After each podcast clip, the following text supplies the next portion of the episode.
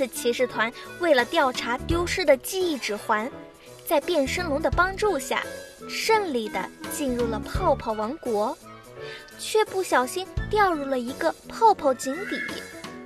井底的秘境深深的吸引着众人的目光。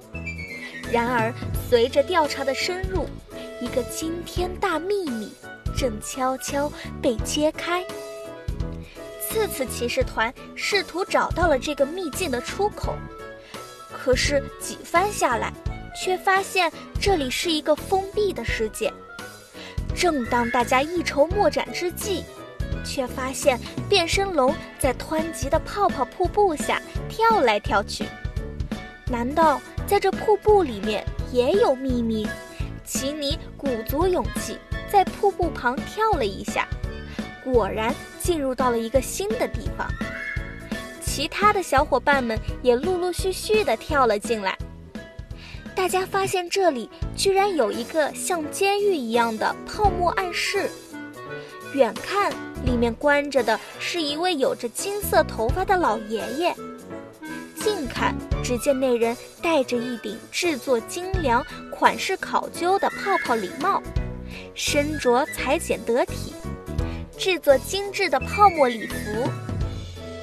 脸上的泡沫胡子虽然有些杂乱，但也掩盖不了其从内而外散发出来的尊贵气质，一时间让人恍惚。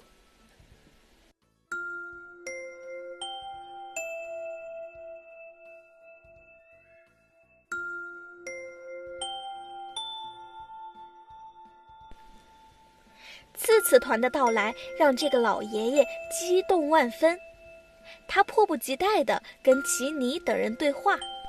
他说自己本是泡泡王国的国王，至于为何被禁锢在这井底暗室之中，其实是源于一个阴谋。之后，他向众人讲述自己的经历。就在几天前。一个外星旅客拿着一袋神奇的粉末来觐见。他带来的粉末可以把泡泡瞬间冻住，变得坚硬无比的冰泡泡，这让我觉得很神奇。他说他自己很喜欢泡泡王国，愿意贡献出更多的神奇粉末。于是，在接下来的三天。那个人每天都会陆续给我带来一袋粉末，制作出各种各样神奇的泡泡。可就在第四天的早上，我一睁开眼，就发现被关在了泡沫暗室里。那个人，那个人竟然变得跟我一模一样，站在我的面前，学着我的样子。对我说：“会代替我管理好这个国家。”接着就消失了。不过好在，他在这个暗室为我准备好了吃穿住等等一切。本来我已经没有什么希望能够向谁说出真相，可没想到居然遇到了你们。泡泡国王的一番话让奇尼等人恍然大悟。看来偷走变身龙记忆指环的那个人就是假国王了。奇尼对国王说道：“国王大人，您放心，我们次次骑士团一定会救您出去的。”说罢，雷宝从身上取下来一片小云朵，沿着暗室钥匙孔状变成了一把钥匙。随着一声脆响，暗室的门就打开了。大家把国王搀扶出来，小仙儿问道：“国王，国王，我们从井底掉下来，已经找遍了这个秘境的各个角落，找到了您都没有找到出口。您知道这个地方还有其他的出口吗？”泡泡国王摸着胡子思考了一下，说：“还有一个隐藏通道，就在这秘境的瀑布上。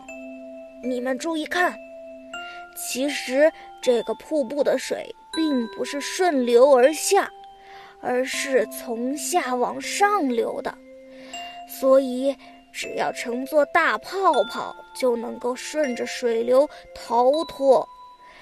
不过可惜这里并没有大泡泡。唉，谁说没有的？只见小变身龙变换成大泡泡，出现在了国王面前。国王揉了揉眼睛，露出不可思议的表情。接着，大家乘坐大泡泡，顺着瀑布的水流来到了地面上。一上来就发现泡泡王国的环境污染十分严重，百姓的生活状态也没有了往日的惬意。看来这些都是假国王所致。泡泡国王很气愤，吉尼一行计划去揭穿假国王的面具。国王告诉大家，明天就是泡泡王国的泡泡创意大赛，获胜者可以获得金泡沫粉一袋，这是每年人们最期待的日子。所以，这个假国王也一定会举办这个活动。自此骑士团决定一探究竟。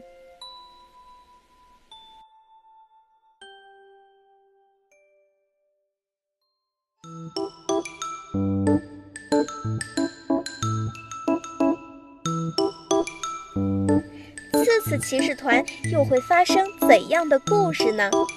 请收听下一集《假国王的泡泡面具》。